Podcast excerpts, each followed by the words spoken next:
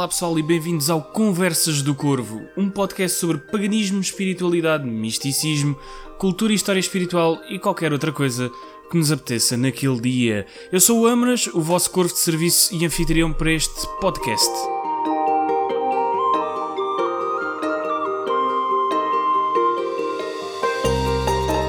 Estamos de volta para mais um episódio do Conversas do Corvo e vamos começar, como sempre, com a nossa agenda do Corvo. Depois vamos estar à conversa com a Lígia Ramos e com a Mila Marques sobre os nórdicos, espiritualidade e história e estabelecer alguns paralelismos também com o paganismo nórdico moderno. Vamos também falar do evento da Conferência de Runas no próximo dia 22 de maio. Ah, portanto, sentem-se, relaxem, fiquem por aí e espero que passem um bom bocadinho.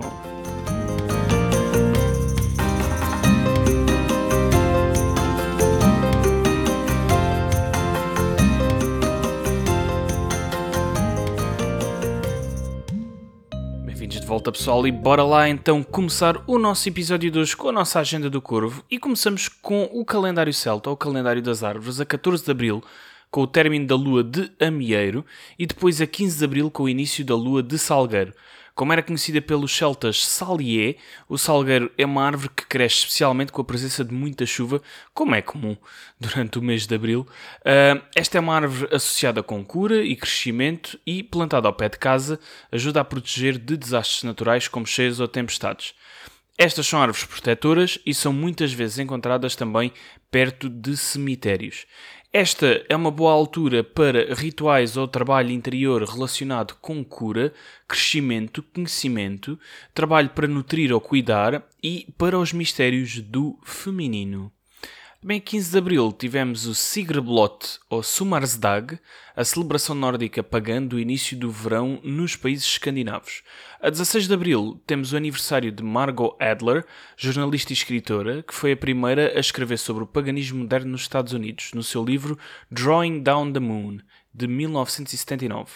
Esta jornalista e autora, também ela uh, pagã, fez parte da Unitarian Universalist e foi sacerdotisa do Covenant of the Goddess.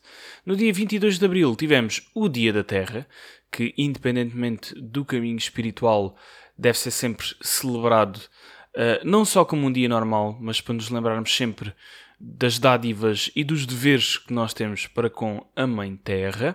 A 28 de Abril, estendendo-se até dia 3 de Maio, tivemos o Festival Romano da Florália, em honra da deusa Flora, e a 30 de Abril tivemos o Walpurgisnacht, um festival uh, pagão germânico que se celebra antes do Beltane e que é semelhante ao Samain, tendo em conta que neste dia o véu entre este mundo e o outro é mais tenue.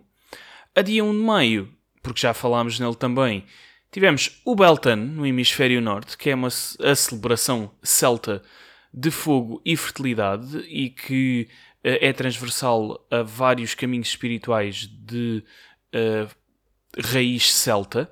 E no hemisfério sul tivemos o Samain, o Ano Novo Celta, o dia dos antepassados, e também um dia em que o véu entre os mundos, entre este e o outro mundo, está mais tenue, fazendo-nos aqui também refletir um bocadinho sobre as várias alturas do ano em que hum, esta passagem entre mundos pode estar mais acessível e será tema para outro dia também.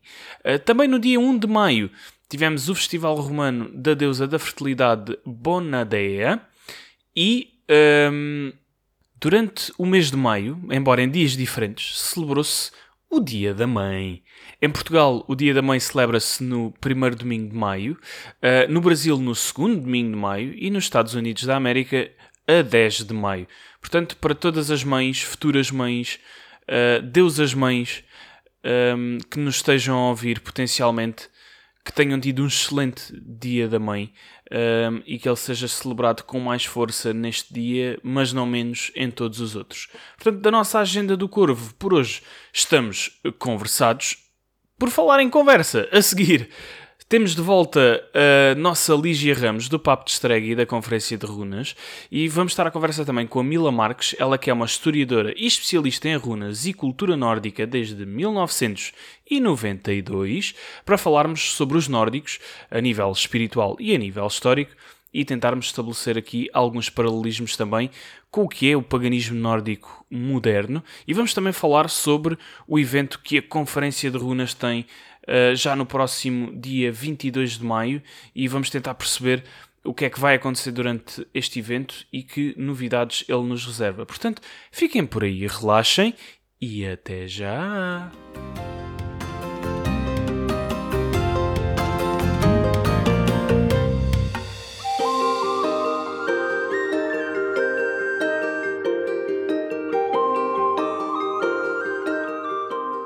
Bem, tudo ótimo. Feliz de estar de volta aqui. E muito felizes de, de termos, exato, e muito felizes de termos de volta novamente e com uma, uma, nova convidada que, que é a sua estreia no Conversas do Corvo, que é a Mila. Mila, muito obrigado por ter aceito o convite também. Muito obrigada, eu que agradeço, muito feliz de estar aqui participando desse, desse podcast. Pode contar comigo sempre. Ah, muito fantástico. obrigada pelo convite. Muito obrigado.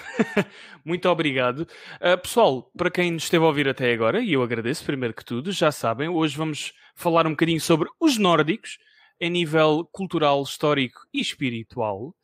Uh, e daí termos estas ilustres convidadas hoje connosco para nos falar sobre o tema. Um, e eu abri as hostilidades hoje, até porque de maneiras diferentes, uh, a Lígia mais na vertente espiritual, embora a Mila também tenha a sua vertente, mas a Mila aqui mais numa vertente científica e académica. Um, eu começaria por vos perguntar, e se calhar vou, vou fazendo a pergunta à vez para não haver confusão e nós não falarmos por cima uns dos outros. Um, o que é que para vocês atrai as pessoas hoje em dia? Porque parece haver aqui um ressurgimento da cultura nórdica e a cultura viking ancestral uh, no século XXI. O que é que atrai as pessoas hoje em dia para esta cultura e aqui um pouco da vossa experiência? Ou seja, o que é que vos atraiu a vocês, cada uma na respectiva área, para, para a cultura nórdica? Eu, se calhar, uh, começaria com, com, a nossa estreante, com a Mila, uh, e começaria por, por a perguntar a ela. Bom, eu acredito que o que a gente tem hoje que atrai as pessoas muito para o universo da, do interesse dos vikings sejam os jogos, os filmes, as séries, as okay, músicas que estão vindo Sim. com tudo. Então as pessoas estão muito atentas, sempre me perguntam, Mila, você assiste as séries? Você tem visto os filmes? E eu acredito que isso tem sido um chamado. Fora isso, uhum. como eu também sou uma terapeuta comportamental, um uhum. grande chamado tem sido a pandemia, porque as pessoas na pandemia têm parado para se pensar, para se repensar, para refletir, e aí buscam as runas, os vikings, e buscam esse processo né, do se autodescobrir.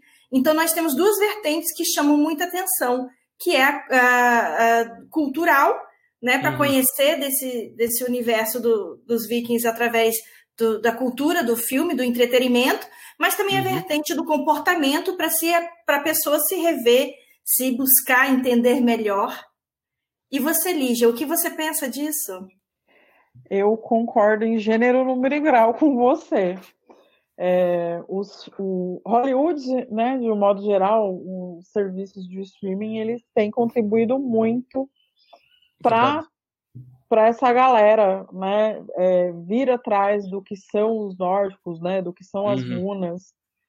E em segundo lugar, né, a pandemia. Uhum. O que, que eu vou fazer da minha vida?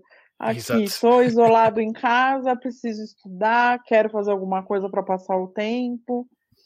E aí essas duas, essas duas coisas, essas duas situações, elas acabam casando e trazendo essas pessoas. Sim, faz todo o sentido. Eu estava a pensar, quando estávamos a falar em Hollywood, estava a pensar na série Vikings, que foi, acho que foi a primeira que saiu do género, assim com mais uh, impacto uh, mediático, uh, e depois tantas outras que eu adoro também, pessoalmente, embora o, o, paganismo nórdico não seja o meu caminho espiritual, gosto de as ver bastante.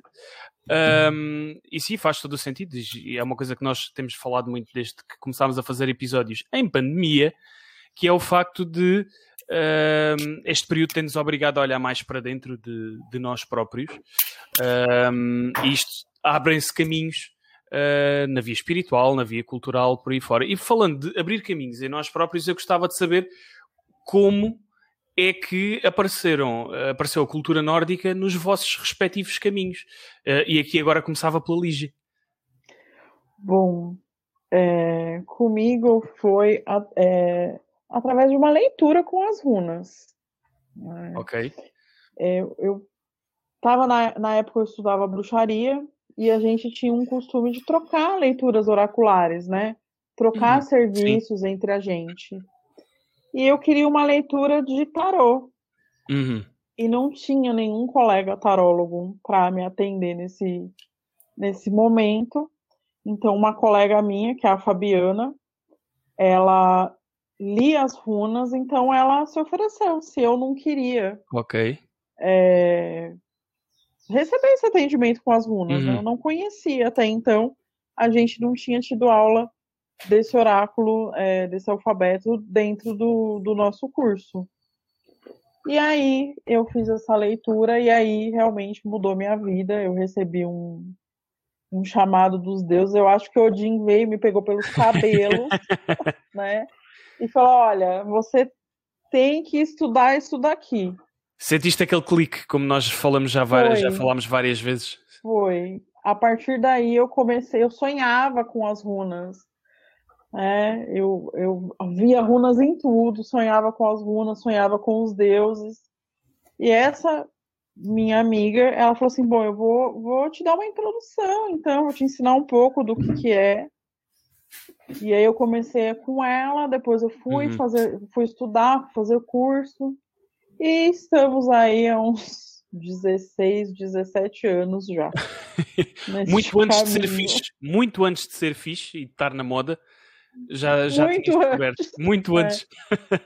É, já, já, já consultava os risquinhos, né? Como os meus colegas diziam. Os risquinhos, ah, você entende exato. esses risquinhos? Falei, entendo. Exatamente.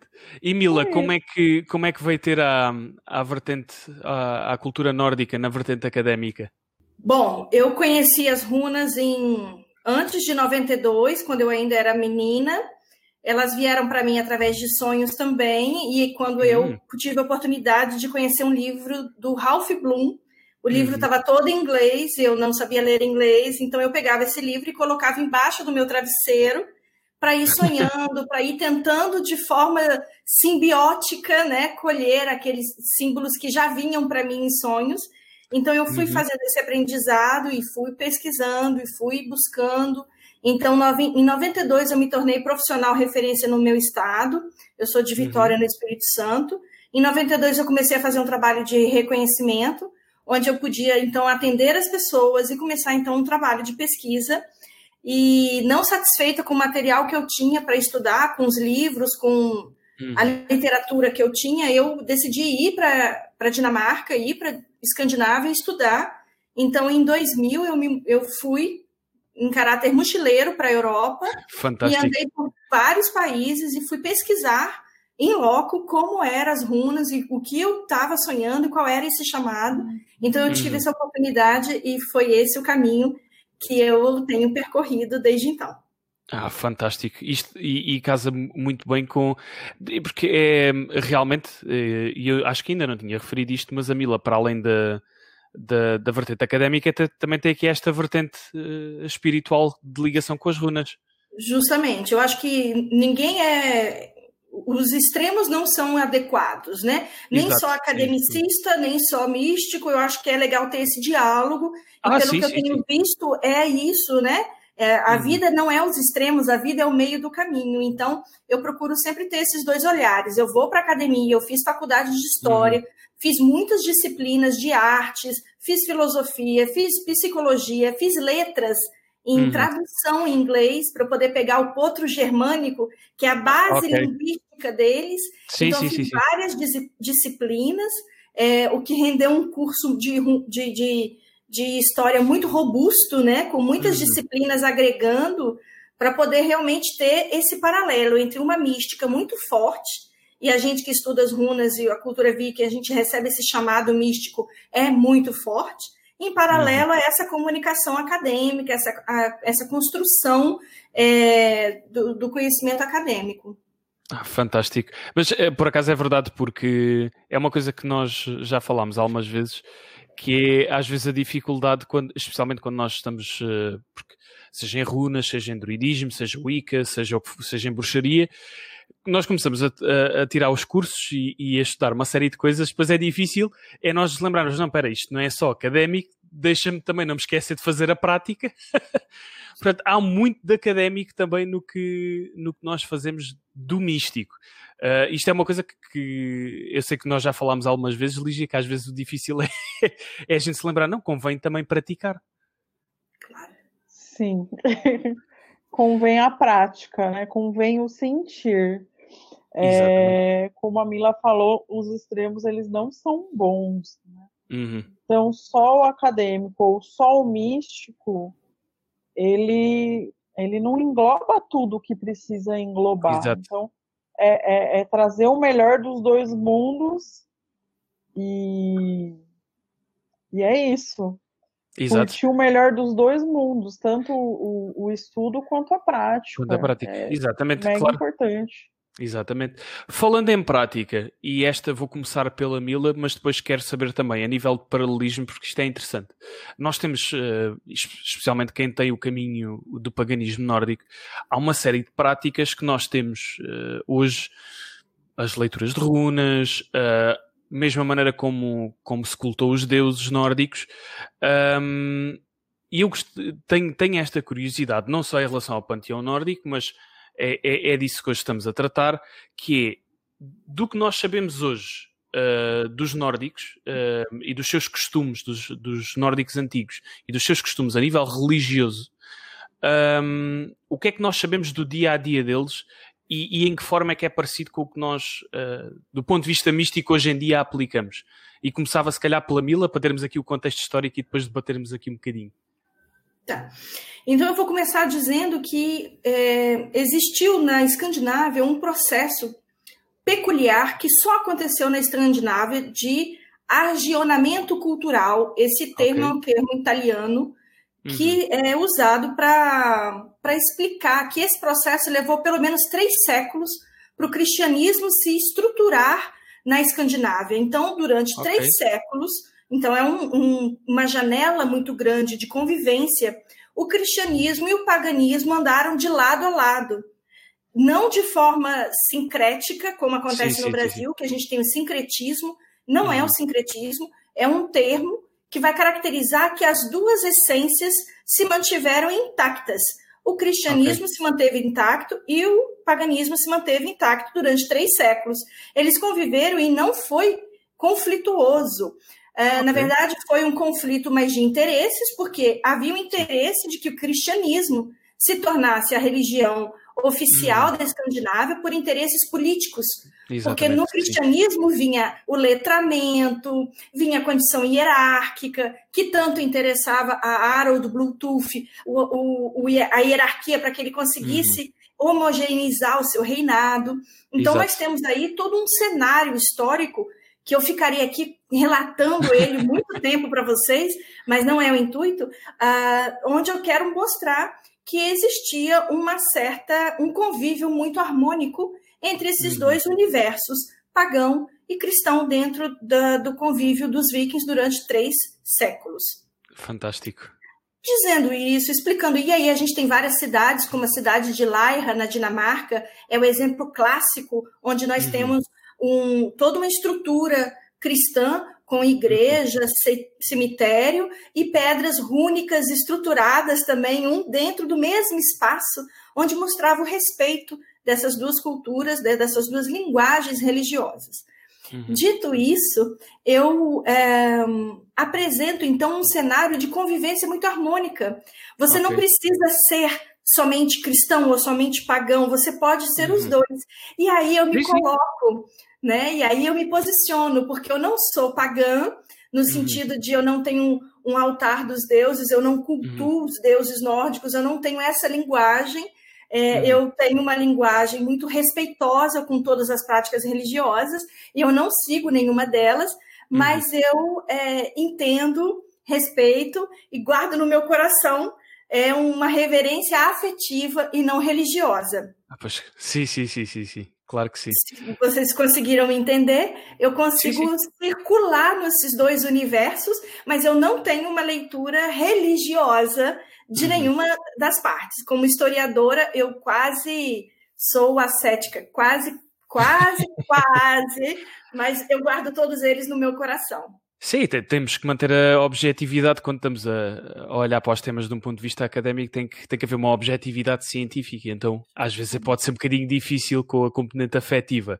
Então, a nível de hábitos religiosos, ora, nós sabemos que os nórdicos utilizavam runas como método divinatório, que também era comum nas tribos germânicas. Eh, nós sabemos que, que eles tinham por hábito, dependendo da altura do ano também, porque isto é uma coisa que nós vamos falando às vezes, uh, por exemplo, na agenda do Corvo, que eu trago as festividades ao longo do ano, que é muito comum também com, com, com a cultura celta. Uh, portanto, os nórdicos também respeitam o ciclo do ano. Uh, e as festividades têm a ver com a altura do ano. Sabemos que havia algumas práticas de sacrifício durante essas alturas do ano para uh, pedir melhores colheitas, para pedir sorte em batalha, por uma série de coisas, dependendo.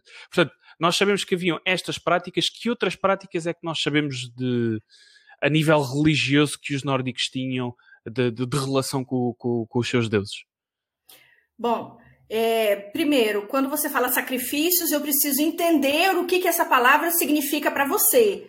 Porque a comprovação uhum. histórica apresentam três formas de utilizar as runas somente, que é a alfabética, a oracular e a mágica. Não, eu estava a falar de sacrifícios não com as runas. o que eu estava a referir era que sabemos que eles tinham a prática das runas e sabemos que tinham alguma prática de sacrifícios em alguns rituais, dentro das celebrações. Entendemos então é isso aí. Entendemos Sim, então a palavra sacrifício como é, fazer tal coisa em nome daquela divindade. É, Ofrendas. Oferendas, frutas. Isso é característica uhum. de toda a cultura é, pagã primitiva. Então, okay. toda cultura pagã primitiva, você vai trabalhar com esse contexto. E a gente traz hoje para o nosso mundo o que eram sacrifícios antes. Hoje você uhum. vai ter o sacrifício de que eu não vou comer açúcar. Eu, e aí se traduz numa mudança. Uhum.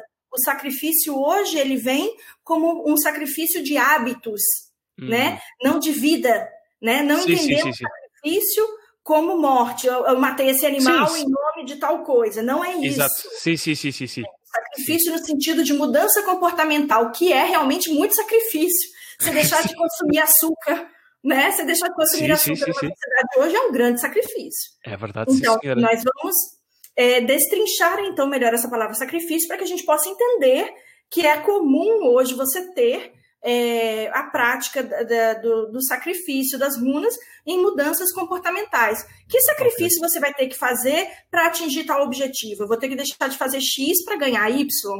Sim, Não sim, necessariamente sim. eu vou matar um cabrito, entende? sim. sim, depois também temos as ofrendas e etc. Um, o que me leva, Lígia, a, a te perguntar como alguém que está dentro uh, da, da componente espiritual no panteão nórdico Uh, o que é que tu dirias que do, do, que tu conheces, por exemplo, a comparar com, com o pessoal que, que culta dentro de, de outros panteões, panteão celta, panteão grego, romano, ah. diferenças que tu achas que, que tu tens, eh, tirando a utilização das runas, que está muito intrinsecamente ligada na, na, ao, ao, panteão nórdico, há outras diferenças na maneira de cultar no paganismo nórdico uh, face às outras? Então, aí, aí você faz uma pergunta assim muito capciosa, né? Porque dentro do paganismo nórdico nós temos uhum. N tradições. Ok, fantástico. Então nós temos aí o Assatru, nós temos o Vanatru, nós temos o nós temos a Vanen, né, que é uma tradição de bruxaria. Nós temos o, o pessoal do reconstrucionismo. Sim, exato. Então a gente tem tem um pessoal do Rock Atru que, que, que cultuam os gigantes, então eu não tenho como ah, falar para você diferenças ou similaridades, uhum. porque cada uma dessas tradições é muito diferente. É muito diferente uma da outra. Cada é kindred, é né, cada grupo, ele Sim. vai celebrar de um, de um jeito. Né? O que eu posso dizer da minha prática, né, é que eu faço o culto semanal aos deuses, né? Okay. Eu tenho um altar uh, para os deuses nórdicos, os, os, deuses que é do meu culto pessoal. Não uhum. são todos, porque eu acho que eu precisaria de uma casa bem maior se eu fosse Precisávamos todos. Chega uma altura que nós precisamos de e eu faço o culto aos meus deuses, né? Que seriam. Sim. que acho que a maioria pode entender aí como deuses patronos. E uhum. eu faço o culto semanal a, esse, a, esses deuses. Como que é uhum. esse culto semanal, né? É, são rezas, são orações, são meditações. Às vezes coloco algumas oferendas, né? Então, é, água, cerveja, hidromel, é, frutas, é, algum pão, enfim. Uhum. Acho que isso está dentro da, da, da prática comum aí dentro ah, tá. sim, sim, sim, do, de um eu modo posso... geral do paganismo. Exato. Sim, nós posso... temos também, é, nós acompanhamos, eu acompanho também as, as uhum. celebrações das estações. Ok. Né, da, então, primavera, verão, outono, inverno, eu acompanho. Particularmente, dou mais atenção para o solstício de inverno, que é onde eu faço a caçada selvagem. Ok. Que é a vigília para Odin, né? Que é quando okay. ele sai aí recolhendo aí as almas. Então eu faço um banquete especial, faço uma vigília especial nessa data, né? Sinto que é que essa eu tenho que dar um pouquinho mais de atenção. e as outras datas, né, que seriam a entre aspas, a roda do ano, a gente tem essa questão do hemisfério norte e hemisfério sul. Pois, exato, sim, sim, sim, sim. E, assim, e isso é uma polêmica, é uma confusão aqui né, no, no nosso hemisfério, porque alguns acompanham o hemisfério norte. Eu, por muitos anos, acompanhei os, o, as celebrações pelo hemisfério norte, né? E do 2020 para cá, eu decidi fazer uma pausa porque ah, eu já não estava entendendo mais nada. Então eu decidi fazer uma pausa até eu conseguir me organizar.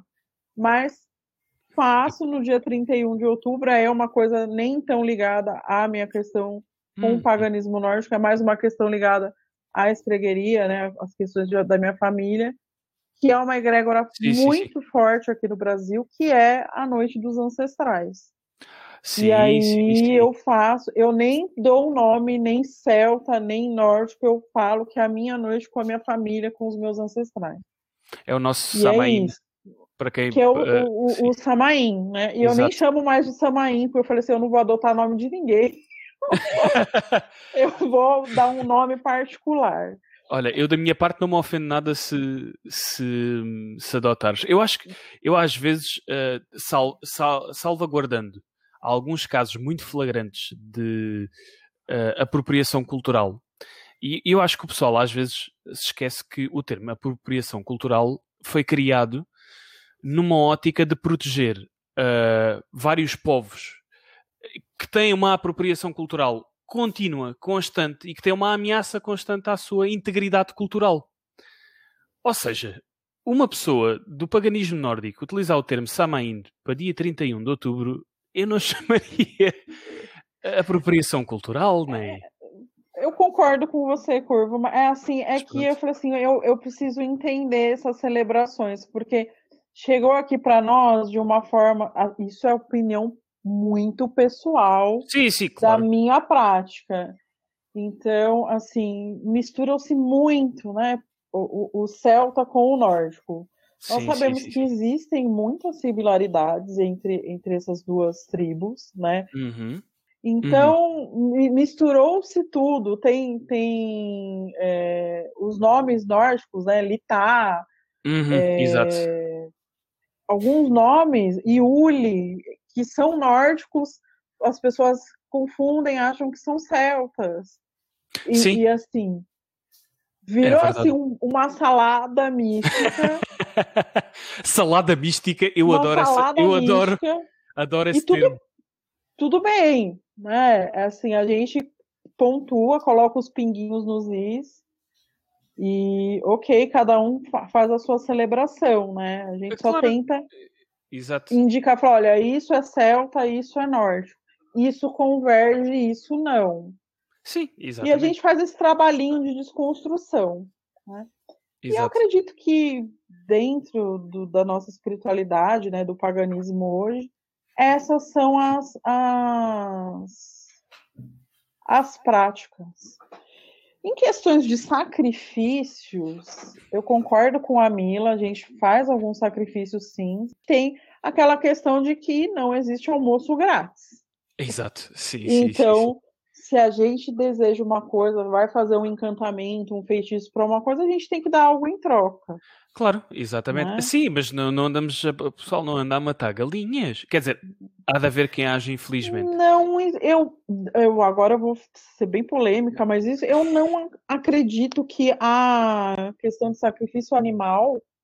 é, seja excluída do paganismo. Eu conheço okay. algumas vertentes, alguns colegas que hum. fazem sacrifícios de, anima de animais e têm belos banquetes depois. Ah, sim, sim, acredito que sim. Eu acho, no, no ponto de vista. É, depois, sabes que isto é daquelas coisas que. Uh, e quem ouve o podcast sabe.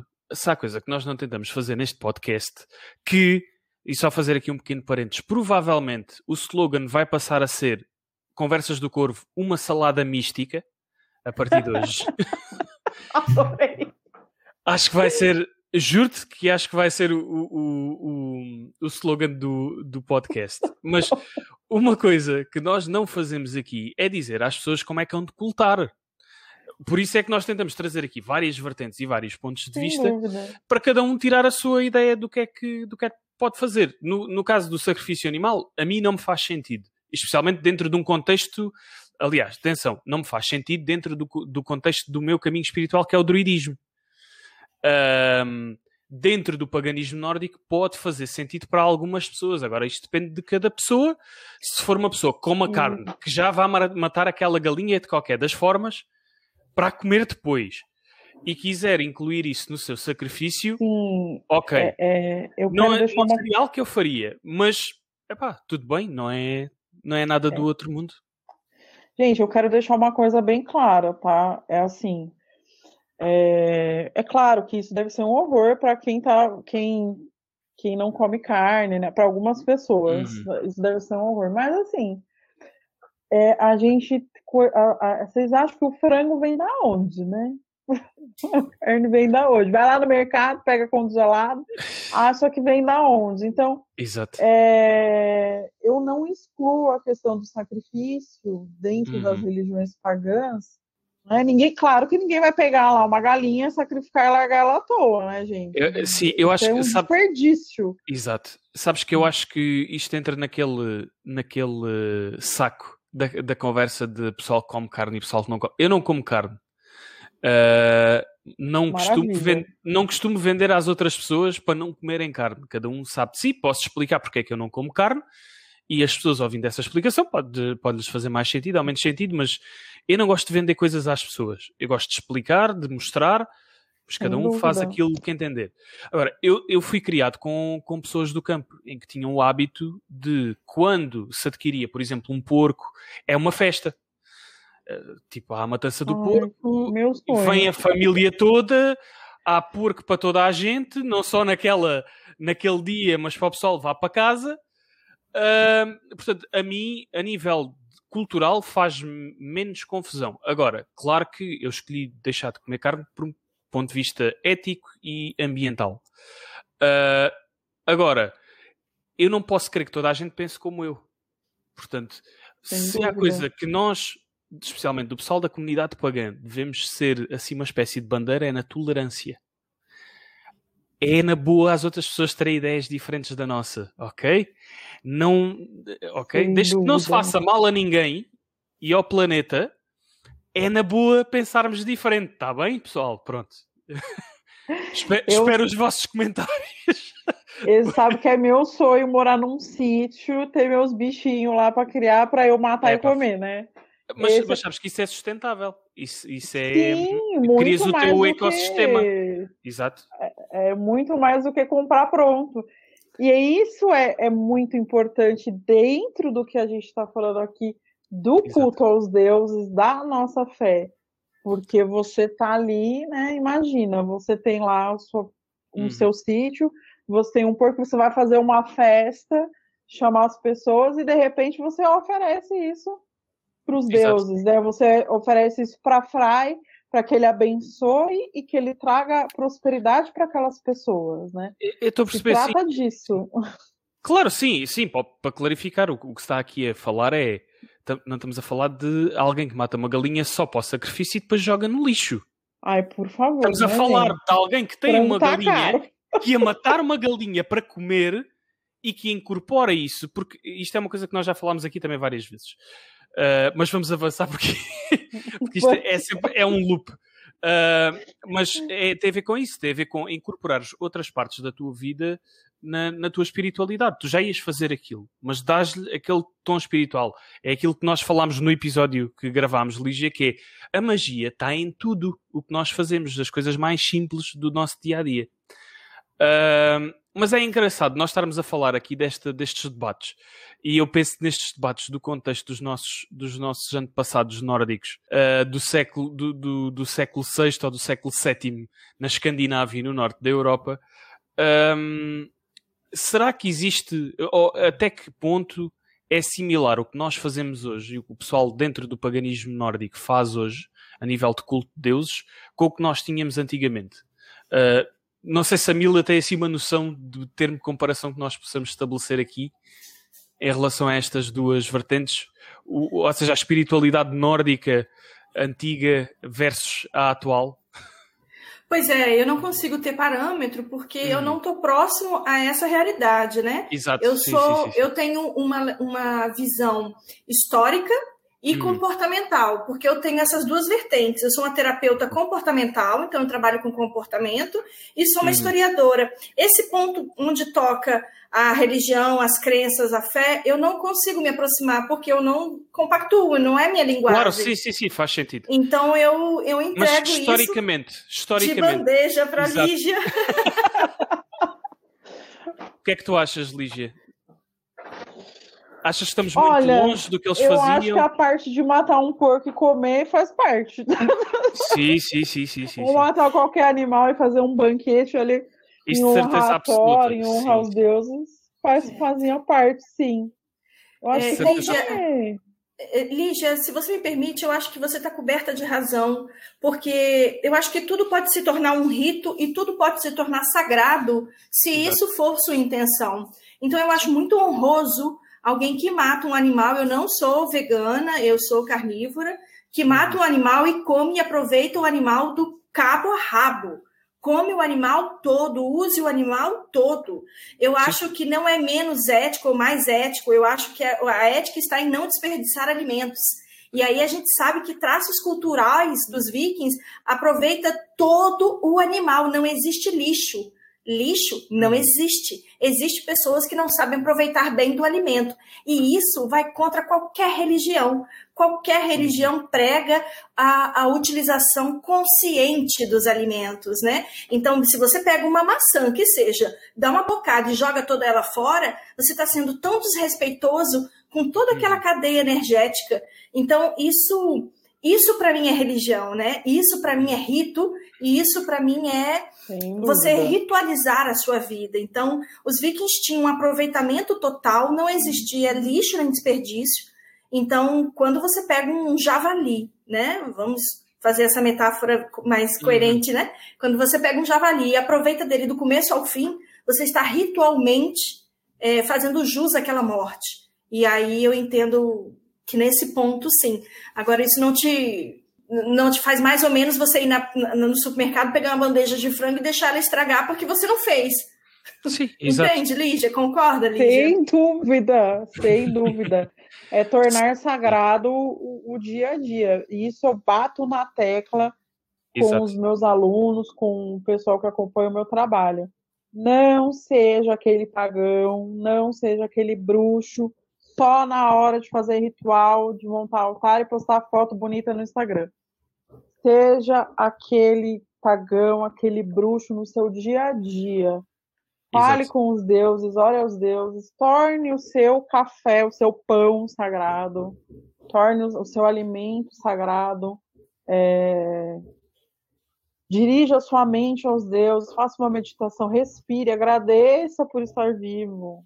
Exato. Sim, exatamente. Isso eu acredito que é muito próximo aos antigos, né? Aos vikings, aos pagãos antigos, né? Sentir os deuses ali o tempo todo, não precisar estar diante de um altar para sentir os deuses. Eu Sabes que... É, seja isso. Perfeito, perfeito. Até porque é, até porque quando você ritualiza o seu dia a dia, você torna o templo a sua vida.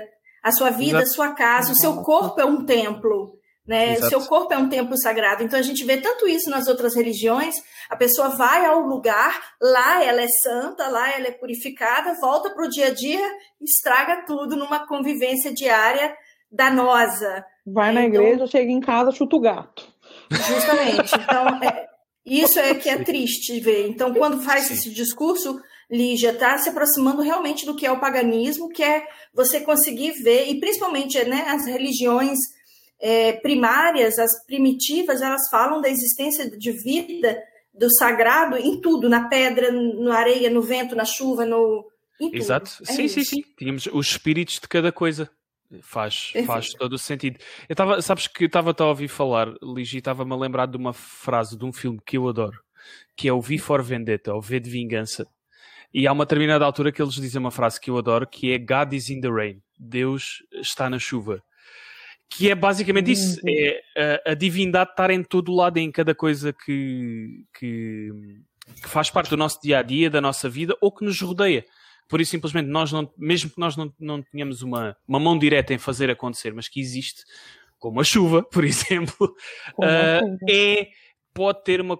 Aliás, e, e, e para o pessoal que, que tem, uh, por exemplo, que trabalha com cristais, sabe que a chuva é fantástica para fazer limpeza de cristais. Alguns, não todos, tenham atenção às, aos graus de dureza de cada mineral, mas isso é, é para outro episódio. uh, mas sim, eh, todas essas coisas fazem parte. Para o pessoal vegetariano ou, ou vegano que esteja a ouvir, não precisam de incorporar carne, ok? Uh, pensem no não, seguinte: gente. estamos a falar de pessoas que comem carne, que já comem carne e incorporam isso na sua atividade, não é mais nada. É só isto que se está a falar, ok? Eu também sou, eu também sou vegetariano Portanto, a mim também, eu não, não iria sacrificar um animal porque eu não iria comer. Ok? Pronto. É, a um... gente sacrifica o que a gente vai comer. Exato, você, exato. A, o, o, se você está disposto a, a, matar o que você vai comer, então, se você está disposto, tudo Sim. vale. Exato. é? Sim, é, sabes que agora estava a pensar na a honra da caça. Isso tem a ver com, com, a, com a, a noção de honra na caça. Uh, ou seja, tu apenas retirares do meio aquilo que tu precisas para a tua subsistência, ponto. Ou seja, tu eliminas Sim. aquele animal porque tu precisas daquele animal só para comer e não tocas em mais nada. Uh, portanto, há, existe essa, essa componente que também é muito pagã. Um, falando de outras práticas mais, mais consensuais e menos controversas dentro do paganismo nórdico, e falando de runas, que é que quando nós falamos em, em paganismo nórdico é incontornável também falarmos de runas. Um, eu ia começar por perguntar à Mila, porque depois gostava de fazer este paralelismo, e eu sei que a Mila também tem esta componente das runas. Um, para que é que os nossos uh, antepassados nórdicos utilizavam as runas uh, religiosamente no seu cotidiano? Qual, qual, era a função das runas para os antigos nórdicos? Uh, existem três formas que foram comprovadas historicamente através de documentos. Então, se você me perguntar uhum. é, comprovação documental, três formas: okay. alfabética, oracular e mágica. Mas as runas elas possuem uma aderência muito grande e elas permitem, como traços culturais, elas permitem que a gente, ao longo do desenvolvimento da humanidade, vá desenvolvendo novas práticas e criando aderências criando uhum. ligações com elas. Então, é, não são menos importantes ou menos satisfatórias outras práticas, mas Exato. a comprovação histórica daquele período, e ainda ressalto né, em que período uhum. nós estamos falando, existem três que eram as originais. Mas eu amo todas as outras, tá? ok, fantástico. Uh, tu um, reconheces uh, nesta, neste contexto histórico aquilo que se faz hoje, a nível de, da utilização das runas? Sim, Sim, com certeza. É, o, o, o que mais é conhecido é a forma, forma oracular uhum. das runas. Mas é... o alfabético a gente não usa tanto, as pessoas não usam tanto, né? Uhum. É, magicamente a gente usa uhum. muito. Né? Sim, sim, todo, sim, sim, todo runemal aí, todo, todo oraculista de runas, acredito que use muito a forma mágica das runas. E eu uso ainda em jornadas meditativas e, e para reequilíbrio energético. Funciona Usa, muito bem. Usas como âncora ou como potenciador, como catalisador de, de, de meditação? Todas as okay. coisas. Todas okay. essas que você citou. Fantástico. Um, sim, isto é uma coisa que nós aqui no podcast já tínhamos falado quando, quando tivemos cá o Bruno André da House Uh, portanto, para quem não ouviu esse episódio, dê um pelinho. É de Borla! está disponível. Onde tiverem a ouvir este, também está esse. Portanto, estejam à vontade e aproveito para mandar um abraço, porque tenho certeza que, quase certeza, ele terá a ouvir este episódio um, pouco depois dele ter saído. Um, que é a, versatilidade que as runas têm. Uh, portanto, é, acaba por ser aquele poder da palavra. Aquilo que, que por exemplo, quando, quando nós falamos de sigilos, uh, e pessoal que trabalha com e que cria uh, sigilos para, as, para, as, para os encantamentos, para feitiços, etc. E as runas fazem esse trabalho muitas das vezes, certo? Sim. É... Eu sou suspeita, porque eu uso muito runas em feitiçaria. Né? Mas é mesmo por isso é que eu queria falar contigo sobre isso. É, é mesmo porque eu sei que tu eu usas para muita coisa. Muito. A gente tem um Fantástico. resultado muito rápido quando a gente utiliza runas. Né? Lembrando, gente, que tem que utilizar com muita sabedoria e muito cuidado, senão o feitiço dá errado. Tá? Não saiam fazendo feitiço à toa, porque são anos de teste. Eu só faço feitiço Exato. quando eu testo. Vou então, aproveitar então, para dizer. Muito...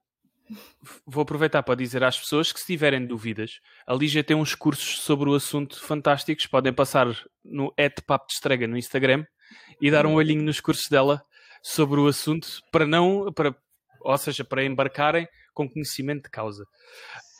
Um, ia-te perguntar em relação às runas, até porque uma das coisas que motivou uh, nós montarmos este episódio, uh, e aproveitando que já falei no teu curso, é o facto de a conferência de runas, que tu és uma parte uh, fundamental, ter um evento dia 22, em que a Mila também vai participar.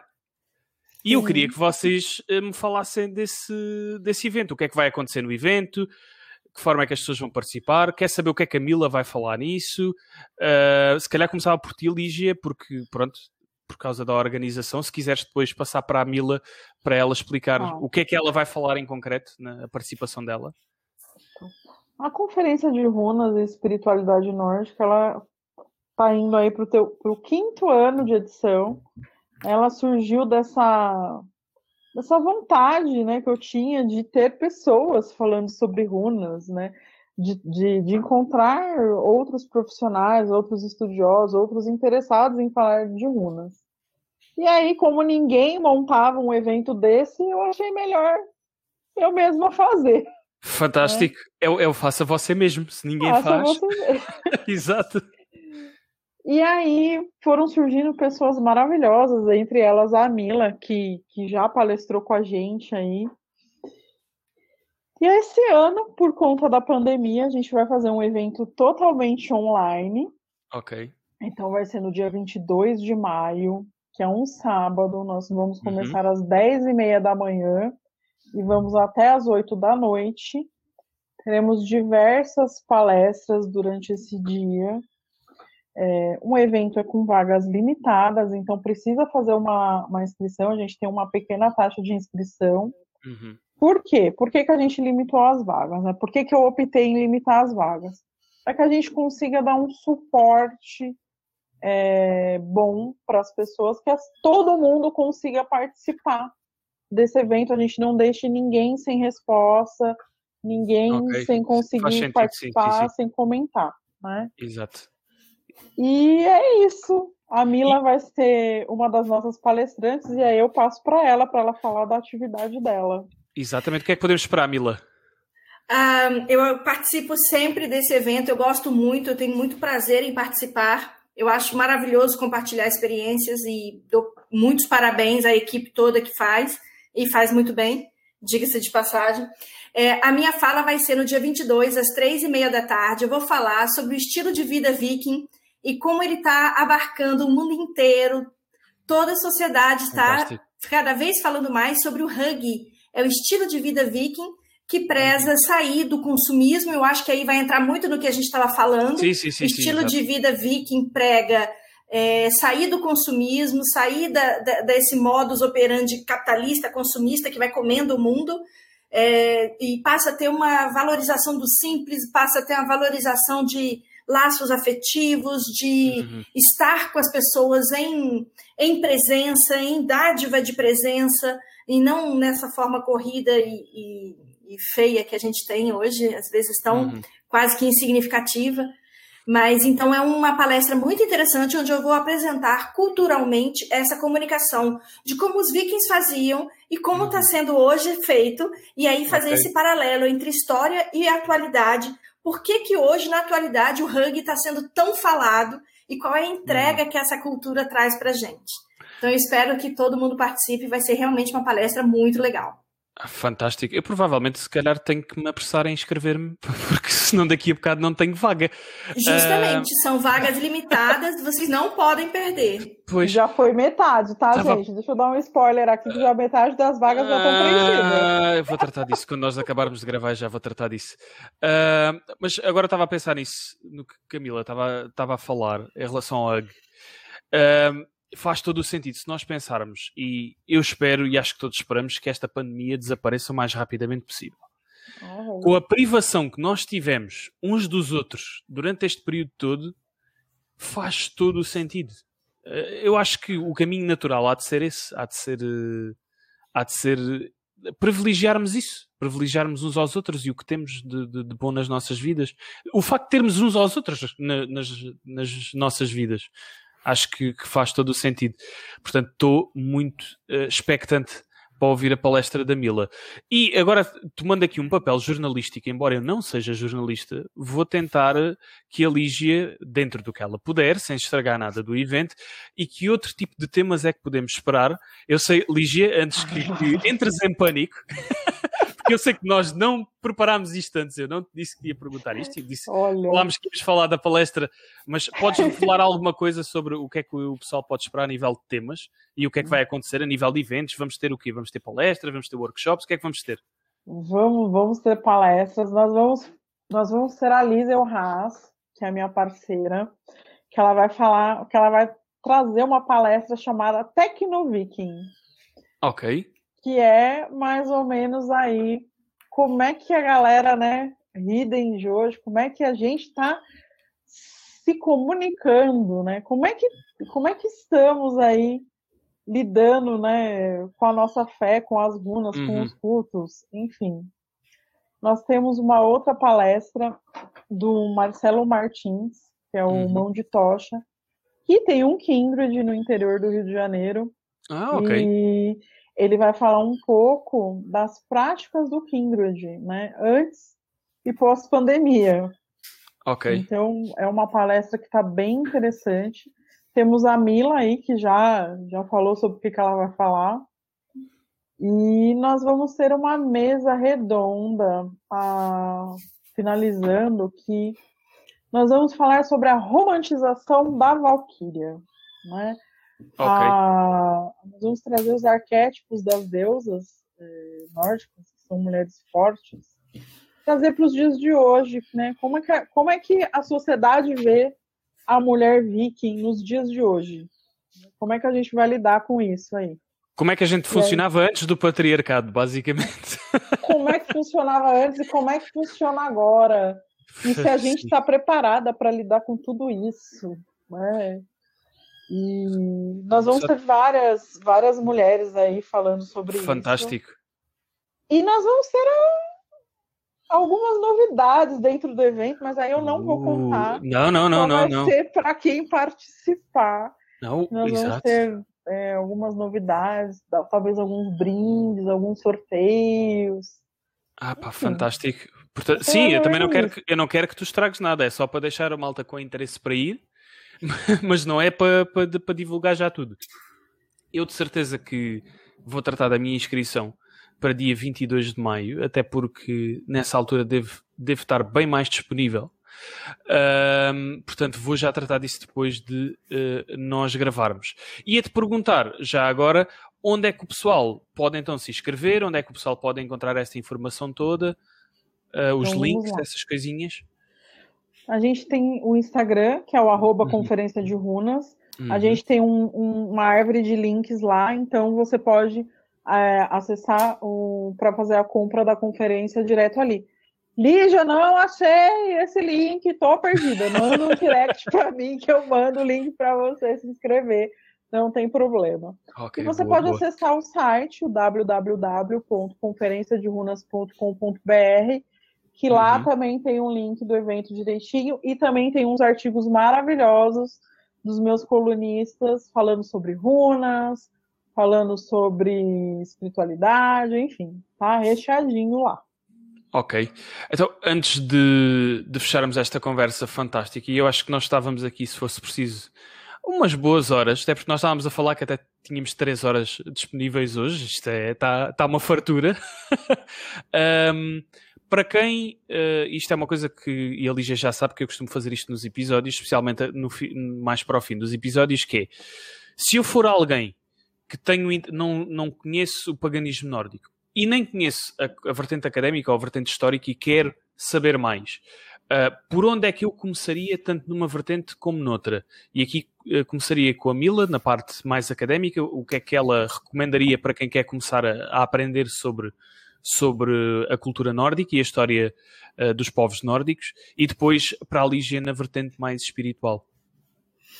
Nós temos uma gama muito grande de livros hoje, diferente da época de quando eu comecei em 92. Uhum. Hoje você tem uma fartura enorme de historiadores que podem, que fazem trabalhos maravilhosos. Nós temos grandes nomes que aqui, eu, se eu falar um nome, eu posso estar faltando com respeito Sim, ao sim, outro. sim. Então nós temos aí uma vastidão de nomes de profissionais que estudam os vikings é, e fazem um trabalho lindíssimo. Então o que eu posso fazer é me colocar à disposição quem quiser começar a estudar pode entrar em contato comigo, ou com a Lígia, ou lá na conferência tem vários profissionais. Exato. Eu estou à disposição de vocês todos. Fantástico. Pode entrar em contato comigo pelo Instagram, meu Insta está à disposição. Eu sempre respondo a todo mundo. Eu adoro fazer contatos, conversar com as pessoas. E então eu estou à disposição. Uh, portanto, e já agora posso dizer é um, o Instagram é mila underscore mmarques. Uh, portanto, Muito obrigada. Para, para contactarem a Mila será por aí. Eu ia, depois também vou pedir à Mila, se ela uh, tiver a bondade de me ajudar com alguns recursos para este episódio, porque nós no final dos, dos episódios temos sempre a nossa componente de recursos e deixar de dois ou três. Claro que depois qualquer coisa, como a Mila já disse e já se disponibilizou uh, tão graciosamente, contactem, ponham, ponham questões. Lígia, paganismo nórdico, quem se quer iniciar, que conselhos é que tu darias? Puxa, eu faço a, as, a, as palavras da, da Mila as minhas, porque é muito difícil a gente. É mais fácil o pessoal perguntar concretamente. É mais fácil o pessoal perguntar. Sim, sim, sim. Eu vou tentar colocar no site da conferência uma página Hum. com referências é, bibliográficas, que eu acho que Ok. vai ficar mais fácil. Ok, Mas um bom livro para começar a entender alguma coisa é o Mitologia Nórdica do Neil Gaiman. Uh, Eu sim, acho sim, que sim, esse é sim, sim, bem sim. facinho de achar, não Ah, custa sim. caro e as E é pessoas bom. vão ter aí um primeiro contato com, com a mitologia nórdica. Epá, e é fantástico. Eu não sou da mitologia nórdica, mas, mas esse, esse, Esse livro é esse livro vale a pena. Basta, não, não precisamos estar num, num determinado caminho espiritual para deixar de ter curiosidade pelas outras coisas. Saber não ocupa lugar, como se costuma dizer. Como nós dissemos já em vários temas diferentes que nós temos abordado ao longo dos episódios, hum, é sempre importante quando nós queremos começar a saber sobre um determinado tema ou sobre um determinado capítulo, uh, uh, caminho espiritual, digo, uh, tentarmos informar-nos o mais possível sobre, sobre o que é antes e falar com quem percebe. Portanto, uh, fica desde já aqui estas duas excelentíssimas recomendações, portanto, nas pessoas da Mila e da Lígia, uh, com as suas respectivas áreas de pessoas que, que, que vos podem ajudar nessa vertente. Uh, a Lígia, para além do et conferência de runas no Instagram, também tem o uh, papo de estrega no Instagram e que vale a pena e que também tem os cursos que a Lígia faz uh, e que eu recomendo e já recomendei várias vezes. Portanto, as, as, pessoas, as pessoas a esta altura já acham que nós temos aqui uma parceria de comunicação, que não é mentira. Uh, uma coisa que o Conversas do Corvo sempre disse é: pessoal, se tiverem até um podcast uh, de, de, de, espiritualidade, um, um grupo de espírito, que se quiserem comunicar alguma coisa, mandem para nós. Uh, eu comunico com todo o gosto e já sabem onde é, que, onde é que podem encontrar. Eu não vos vou amassar mais com isso, porque depois a seguir, na fase dos recursos, vou dizer também. Para já, despeço-me com muito obrigado, tanto à Mila como à Lígia. É sempre um prazer enorme ter a Lígia uh, aqui connosco no Conversas do Corvo. Também foi um enorme prazer ter cá a Mila, que foi a primeira vez, mas que eu espero que tínhamos a oportunidade de repetir para falar de mais coisas. Uh, para o pessoal que nos está a ouvir, já sabem a seguir, como eu acabei de dizer, temos os nossos recursos, portanto fiquem por aí e até já!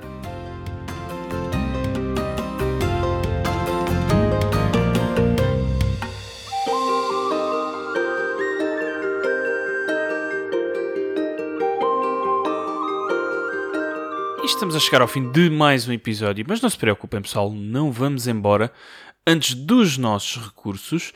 E uh, hoje temos três livros, uh, dois dos quais foram mencionados na conversa que tivemos com a Ligia e com a Mila.